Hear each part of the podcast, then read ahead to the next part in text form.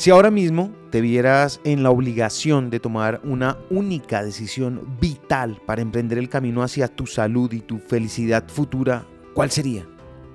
Piénsalo muy bien. ¿Ahorrar más dinero todos los meses? ¿Cambiar de profesión? ¿Viajar más?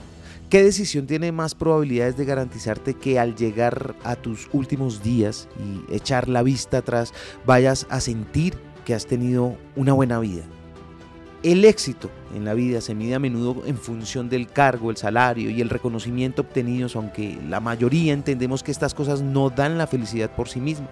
Quienes logran alcanzar algunos o incluso todos estos objetivos a menudo acaban sintiéndose más o menos igual que al principio.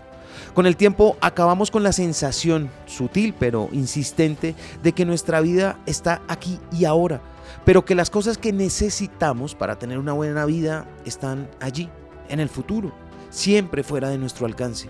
Aseguran Robert Waldinger y Mark Schultz en su libro Una buena vida que si observamos al mundo a través de esta lente es fácil creer que la buena vida en realidad no existe o bien que solo es posible para los demás. Al fin y al cabo nuestra existencia rara vez coincide con la imagen que hemos creado en nuestra mente de cómo debería ser una buena vida. La nuestra es demasiado caótica y complicada para ser buena. Pero la verdad es que la buena vida es complicada para todo el mundo. La buena vida tiene alegrías y dificultades. Está llena de amor, pero también de dolor. Y nunca sucede en sentido estricto, sino que más bien se despliega a lo largo del tiempo. Es un proceso, un proceso que incluye confusión, calma, líos, preocupaciones, logros, contratiempos, grandes avances y terribles tropiezos. La vida, incluso cuando es buena, no es fácil. Sencillamente no hay forma de hacer que la vida sea perfecta. Y si la hubiera, entonces no sería buena.